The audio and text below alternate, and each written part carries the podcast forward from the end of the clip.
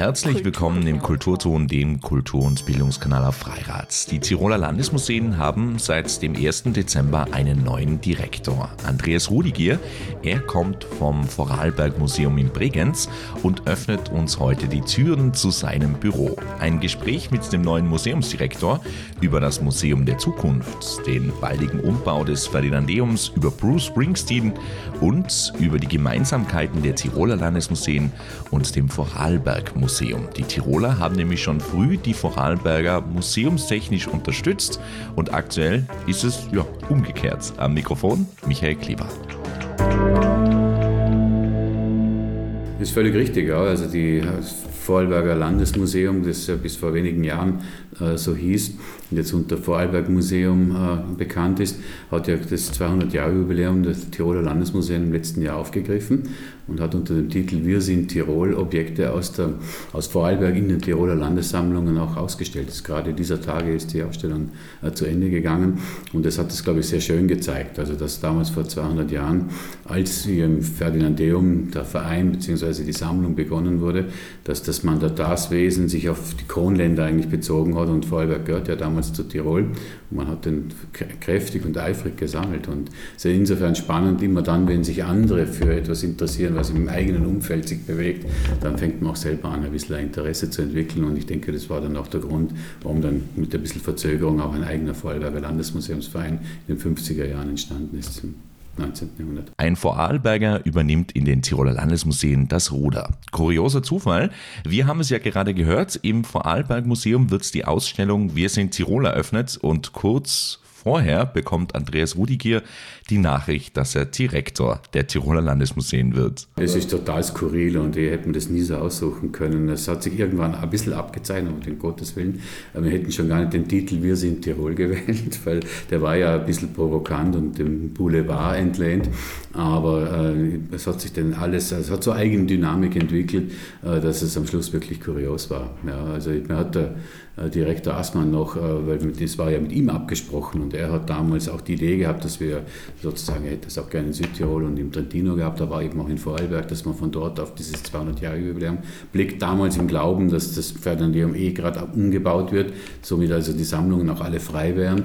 Und wir haben das dankbar aufgegriffen in Bregenz und haben gesagt, oh super, dann machen wir das und sind sehr schnell auch zum Entschluss gekommen, wir können eigentlich nur die Zeit beleuchten, die vor der Gründung des Vorarlberger Landesmuseumsvereins äh, äh, gegeben war, wo eben die Tiroler schon gesammelt haben und das ja alles in Innsbruck liegt. Also eigentlich eine spannende Geschichte für die Vorarlberger und für die Bregenz, also ein bisschen drauf zu schauen, auch auf diese Thematik. Wir hatten noch keine Angst, dass da jetzt irgendwelche neuen Provenienzfragen gestellt werden. Also zweimal hat man mir die Frage gestellt, bleibt das jetzt in Bregenz?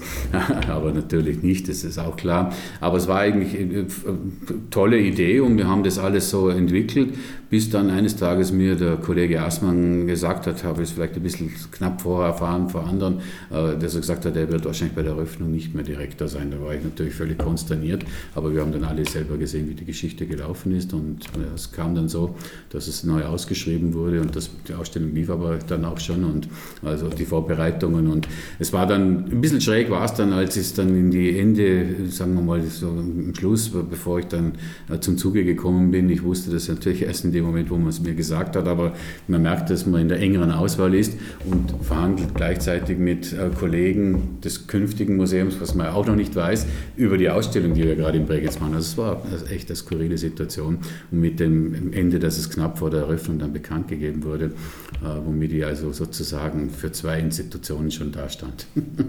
ja, das ist wirklich ein kurioser Zufall. Nun, die Frage aller Fragen, warum hat sich Andreas Rudigier überhaupt entschieden, sich als Direktor in Tirol zu bewerben? Da gibt es ganz viele Gründe. Also ich denke, ähm, ich bin immer ein Vertreter gewesen, dass man grundsätzlich Dinge nicht ewig machen kann. Alles hat einmal ein Ende, auch wenn es ähm, gut ist. Und ich habe es ja den allen gesagt und es war erfreulich, dass sehr viele gesagt haben, dass es schade sei, dass ich gehe. Und er sagt, ja, vielleicht ist es gut, äh, dass noch jemand schade sagt, weil wenn es niemand mehr sagt, dann wäre es zu spät gewesen. Also ich glaube, das muss man sich schon auch äh, selber irgendwie immer ein bisschen vor die Nase halten, dass man sich durchaus auch um Alternativen bemühen darf, aber im gewissen Zeitraum war. Und waren dann schon über zehn Jahre, ich war jetzt schon im 13. Jahr in Bregenz. Also es, es ist eine herausfordernde Geschichte. In einer leitenden Funktion ist es noch einmal, zu, hat noch einmal eine ganz eigene Dynamik. Äh, das ist nicht so einfach. Und ich glaube, von daher war es schon für mich klar, dass ich nicht, äh, das muss nicht sein, dass ich für ewig dort bleibe. Und dann kommt dazu, dass ich ja als leitende Person einen Vertrag habe, der immer nur fünf Jahre bestimmt ist. Also der ist befristet. Das heißt, die Garantie, dass ich bis zur Pension an einem Ort bleiben kann, habe ich auch nicht. Das heißt, dass man automatisch auch ein bisschen ich sage jetzt wacher oder zumindest da schaut man dann auch mal auch, auch auf andere Dinge. Und, äh, und dann kam natürlich dazu, dass ähm, die Situation in Innsbruck äh, eine extreme Herausforderung darstellt. Also es ist äh, sicher das Gegenteil zu Bregenz, wo wir das Gefühl haben, haben wir einen Neubau und es läuft soweit gut. Es gibt viele kleine Dinge, die man natürlich, die immer Thema sind, aber grundsätzlich läuft es einmal gut. Ein guter Ort, tolle Mitarbeiterinnen und Mitarbeiter, tolle Themen. Also es ist tatsächlich alles gut, aber äh, die Herausforderung äh, Tiroler Landesmuseen, die Herausforderung Ferdinandeum, die war natürlich augenscheinlich. Die Schwierigkeiten, die meine Vorgänger und vor allem der äh, Kollege Aßmann äh, hier hatte, äh, die dazu geführt haben, dass dann am Ende auch der, der, der geplante Umbau äh, sich verzögert hat. Sehr reizvolle Geschichte. Stichwort Umbau, das ist ja schon eine Mammutaufgabe. Also das kann man nicht kleinreden. Da kommt sehr viel auf den neuen Direktor zu. Und dann gibt es ja noch weitere Häuser. Nicht nur das Ferdinandeum, das Zeughaus wird ja zum Beispiel auch neu aufgestellt. Also einiges zu tun. Absolut, ja. Und das auch vom Team her, also man muss sagen von den Strukturen. Die Frage, welches Profil haben die Tiroler Landesmuseen? Sind wir das Ferdinandeum? Sind wir diese Landesmuseen? Wo arbeiten wir? Äh, der Wunsch äh, aus der, äh, einerseits ist es klar, dass es klassisch traditionell ist, das spürt man in vielen Dingen. Gleichzeitig merkt man aber auch spürbar der Wunsch, modern äh, zu sein. Museum des 21. Jahrhunderts, das ja schon lange läuft. Äh, und das erzeugt Unruhe und erzeugt auch ein bisschen, ein bisschen ich würde nicht sagen Profillosigkeit, aber es ist, also man hat das Gefühl, ein bisschen, es braucht einen roten Faden, ein bisschen Orientierung, äh, wofür stehen wir eigentlich, was, wer, wer, sind wir und was sollen wir auch künftig machen. Und das ist sicher, denke ich, eine ganz große Herausforderung. Also die Strukturen zu schaffen, ein Profil zu geben. Und mein Wunsch, das habe ich damals auch in Bregenz schon gehabt, ähm, ist eigentlich, dass wir am Ende in, sage jetzt einmal, fünf Jahre wäre wahrscheinlich zu früh, aber dann sollte der Neubau ja schon stehen. Aber sagen wir mal, in sieben bis zehn Jahren die Tiroler Landesmuseen einfach einen guten Ruf haben. Dass sie einfach in der Museumswelt und damit automatisch, hoffe ich, auch beim Publikum einfach gut dastehen, eine gute Adresse sind. Dann denke ich, hätte man vieles geschafft. Das wäre sicher ein großes Ziel. Und bevor wir über das Museum der Zukunft sprechen, kommen wir zur Musik. Welchen Song darf ich Andreas Rudiger spielen und warum? Gibt es ein Lied, das ihn aktuell sehr berührt? Ja, ich würde so sagen, ähm, ich bin, komme so aus dieser klassischen, ähm, vom Alter her wahrscheinlich ist das eh schon klar, wenn man Mitte der 60er Jahre geboren ist, dann bin ich aufgewachsen in einer Zeit, wo, wo klassische Rockbands äh, den Markt bestimmt haben und ich bin ein absoluter, also kein Beatles-Fan, sondern ein Rolling Stones-Fan äh, und ein, eine Person, die mir aber seitdem auch immer, immer wieder festgehalten hat, ist Bruce Springsteen. Also ich war mit meiner Frau Eva ja zuletzt in, in Zürich und wir haben ihn live gesehen und äh, das letzte Lied, das er dort äh, gespielt hat, das äh, ist eine grandiose Geschichte von der, glaube letzten CD von ihm oder vorletzten, wenn man die Swing-Geschichte mal weglässt, wo er das, den Titel I'll See You in My Dreams spielt und da gibt es auch diese Wahnsinnsfassung, wo er in, New York vor zwei Jahren, also zum 20-jährigen Erinnerungstag an dieses brutale Attentat auf die Twin Towers, in, glaube in Anzug und Krawatte mitten unter den Trauernden gespielt hat, das extrem berührend ist und das würde ich mir vielleicht an dieser Stelle wünschen. Ja. May God bless our fallen brothers and sisters, their families, their friends, and their loved ones. He says, I'll see you in my dreams.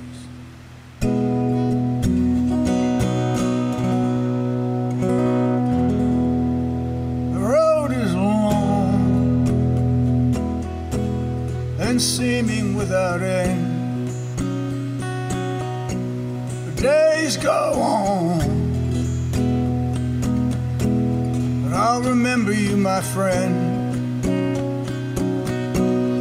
And though you're gone, and my heart's been emptied, it seems, I'll see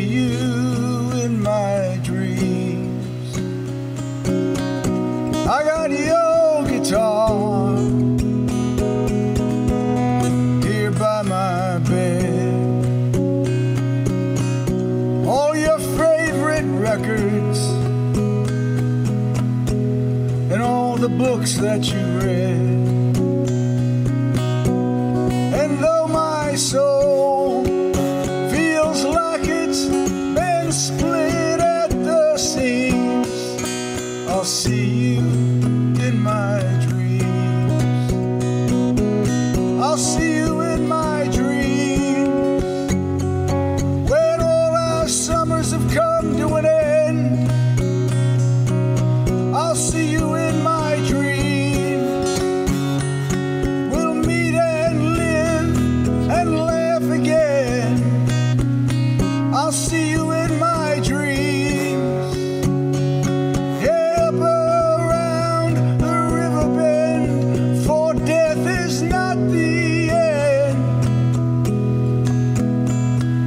see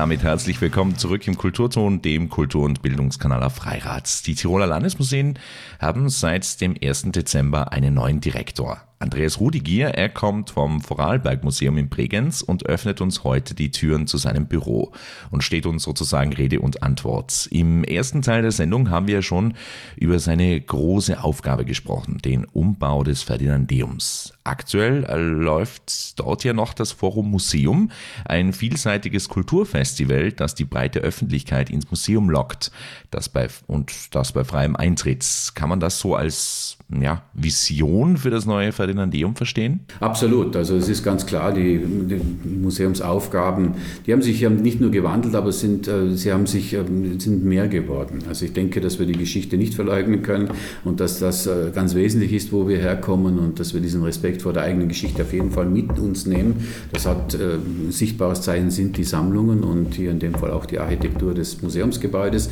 das ja schon beim Entstehen ein Museumsgebäude war, was ja nicht so häufig der Fall ist.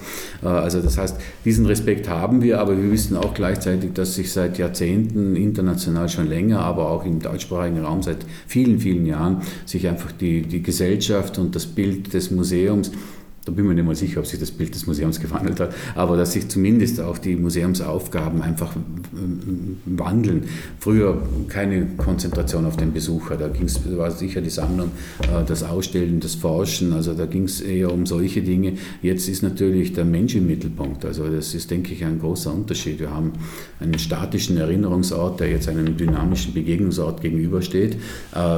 Jetzt sage ich, es sollte eigentlich nicht gegenüberstehen, sondern wir sollten hier eine Verbindung schaffen, aber es ja ihre Herausforderung, weil es die einen, die das alte Museum lieben, und das sind doch mehr als man denkt, wenn sie auch vielleicht nur einmal, also in der Schule und dann irgendwann mal 40 Jahre später reingehen, aber sie lieben das alte Bild und gleichzeitig die Menschen, die an den, den Begriff Museum im Kopf haben und in eine neue Form eines Museums auch gar nicht hineingehen, weil sie ja den Begriff Museum abgespeichert haben.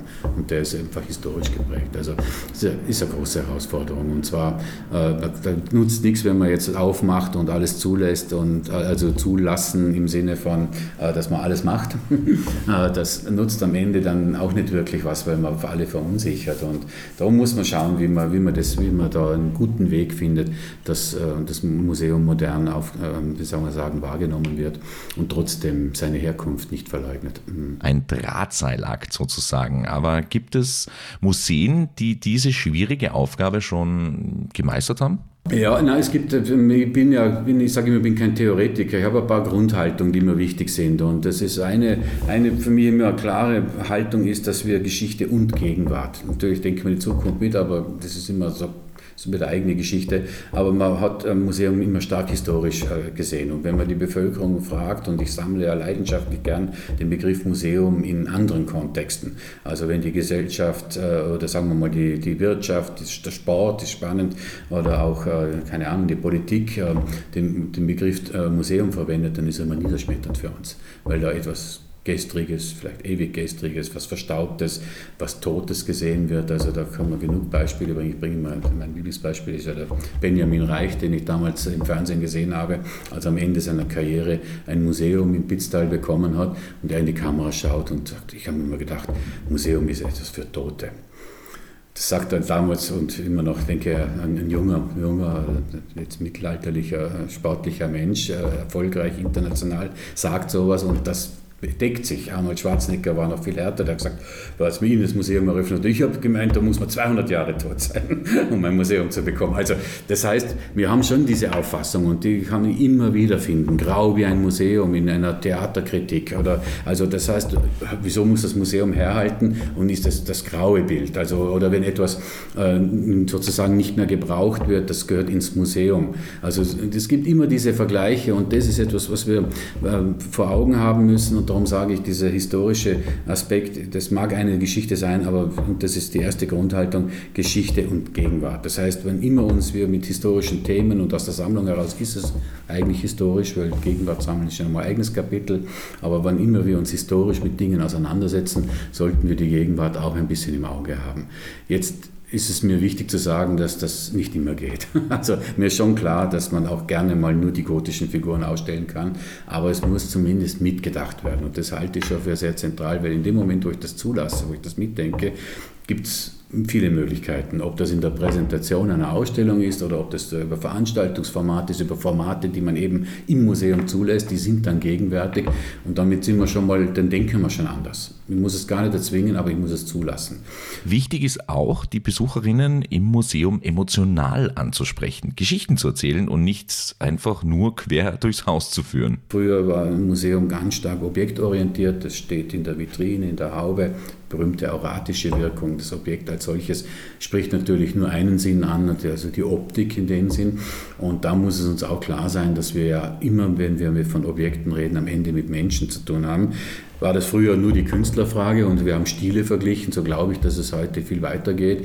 Storytelling und immer, also dass, dass Geschichten eine große Rolle spielen, das denke ich ist hinlänglich bekannt. Der Tourismus arbeitet so und wir wissen auch in den Museen, dass die Vermittlungsform über Geschichten am, am einfachsten oder am leichtesten geht, äh, weil sie einfach einen Zugang schafft. Und wenn ich hier ein Objekt am, am Tisch stehen habe, dann kann ich das natürlich anschauen, kann die Zentimeter äh, messen und kann es beschreiben, aber ich kann natürlich auch erzählen, wer mit diesem Objekt äh, wer es gemacht hat, beziehungsweise wer es äh, mit sich getragen hat. Oder einfach die Betrachterinnen und Betrachter nicht außer Acht lassen. In einem Landesmuseum haben wir ja ein bisschen einen Unterschied zu vielleicht internationalen Kunstmuseen, haben wir ja alle Besucherinnen und Besucher eigentlich auch als Experten, weil wenn wir uns mit diesem Bundesland beschäftigen, dann sind alle, die hier reinkommen, ob sie immer schon da waren oder ob sie zugerast sind oder ob sie nur touristisch kurz da sind, aber sie haben ja einen Bezug zu diesem Land, sonst wären sie ja nicht da.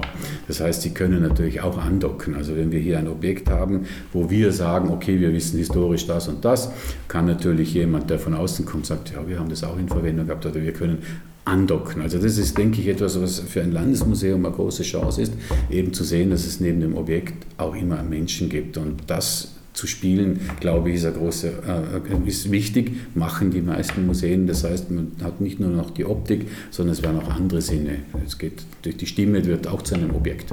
Wenn ich einen Menschen reden höre, ist er auch im Prinzip als Objekt verwendet, aber ich bekomme Informationen und kann auch dort andocken. Ja, und dabei ist es auch wichtig, viele Geschichten zu erzählen und nicht belehrend nur die eine Geschichte immer und immer wieder zu wiederholen. Was wir als Museum niemals dürfen, das behaupte ich und das ist historisch leider bei so Stadt-Landesmuseen immer wieder gemacht worden, ähm, Schulbücher sind eine ähnliche Situation. Wir erzählen, wie die Geschichte ausschaut. Also wer ins Museum geht oder ein Schulbuch schaut, der sieht, so ist die Geschichte dieses Landes. Genau das können wir nicht. Also ich glaube, das ist ganz wichtig zu wissen, dass wir nicht die Geschichte, sondern eben viele Geschichten anbieten können. Aber es ist ein Unterschied, ob du oder ich auf, auf eine Sache blicken, weil wir unterschiedlich sozialisiert sind, unterschiedlichen Alters sind. Also da kommen einfach so unterschiedliche Dinge zueinander, dass wir dasselbe Ding betrachten und das vielleicht völlig unterschiedlich sehen. Und das müssen wir als Museum zulassen. Ich kann nicht sagen, wie du das zu sehen hast. Ich kann es anbieten, ich kann es dort hinlegen, kann auch sagen, was es an, an Informationen gibt, aber ich muss es eben offen lassen und das, glaube ich, ist auch ein wichtiger Punkt, wo ein gutes Museum am Ende Formate haben muss, wo das zumindest möglich ist.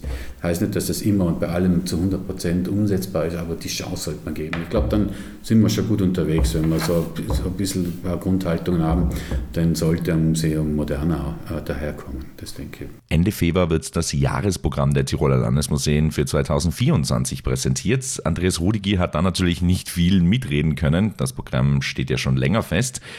Gibt es aber Punkte, auf die er sich besonders freut? Ja, da gibt es ganz viele Dinge. Ich würde aber gar nicht mal so sehr auf das Programm als solches gehen, weil meine Haltung war auch ganz klar, ich komme jetzt nicht daher und weiß alles besser, sondern ich bin jetzt momentan in einer Beobachtungsphase, in einer Zuhören-Phase.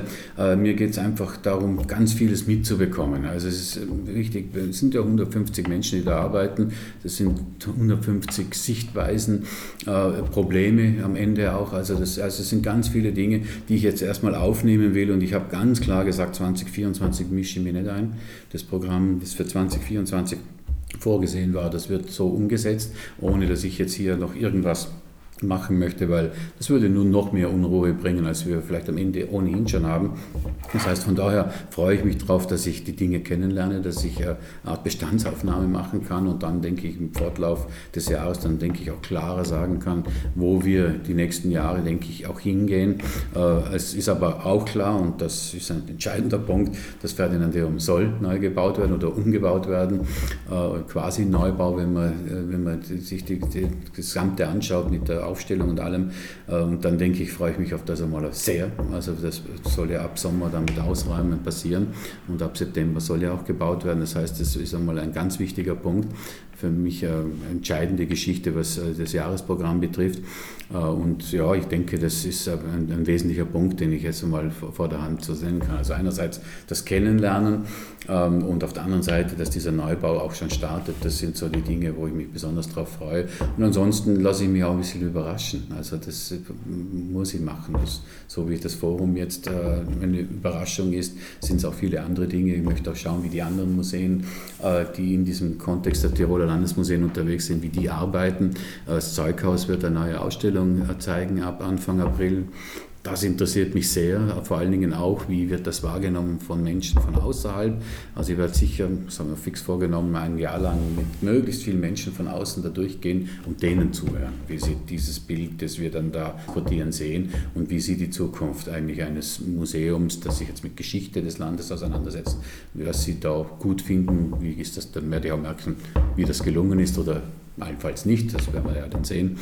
Ja, man merkt schon, dem neuen Direktor ist das Zuhören wichtig, das Miteinander, natürlich auch intern bei den Mitarbeiterinnen und das ist in einem so großen Haus ja, nicht alltäglich, dass der Direktor für jeden immer ein offenes Ohr hat. Ich kann nicht für andere sprechen. Natürlich kennt man da so ein paar Beispiele und so, das ist, mag schon sein, aber ich, ich kann es gar nicht anders machen. Natürlich muss man am Ende entscheiden und natürlich wird man immer bei jeder Entscheidung vielleicht 100 Leute ähm, nicht zufrieden zufriedenstellen, weil 150 Positionen, die ja von einem heterogenen Team kommen, äh, wo ganz unterschiedliche Vorstellungen sind, kann nicht am Ende die eine große Umsetzung kommen, die allen gefällt.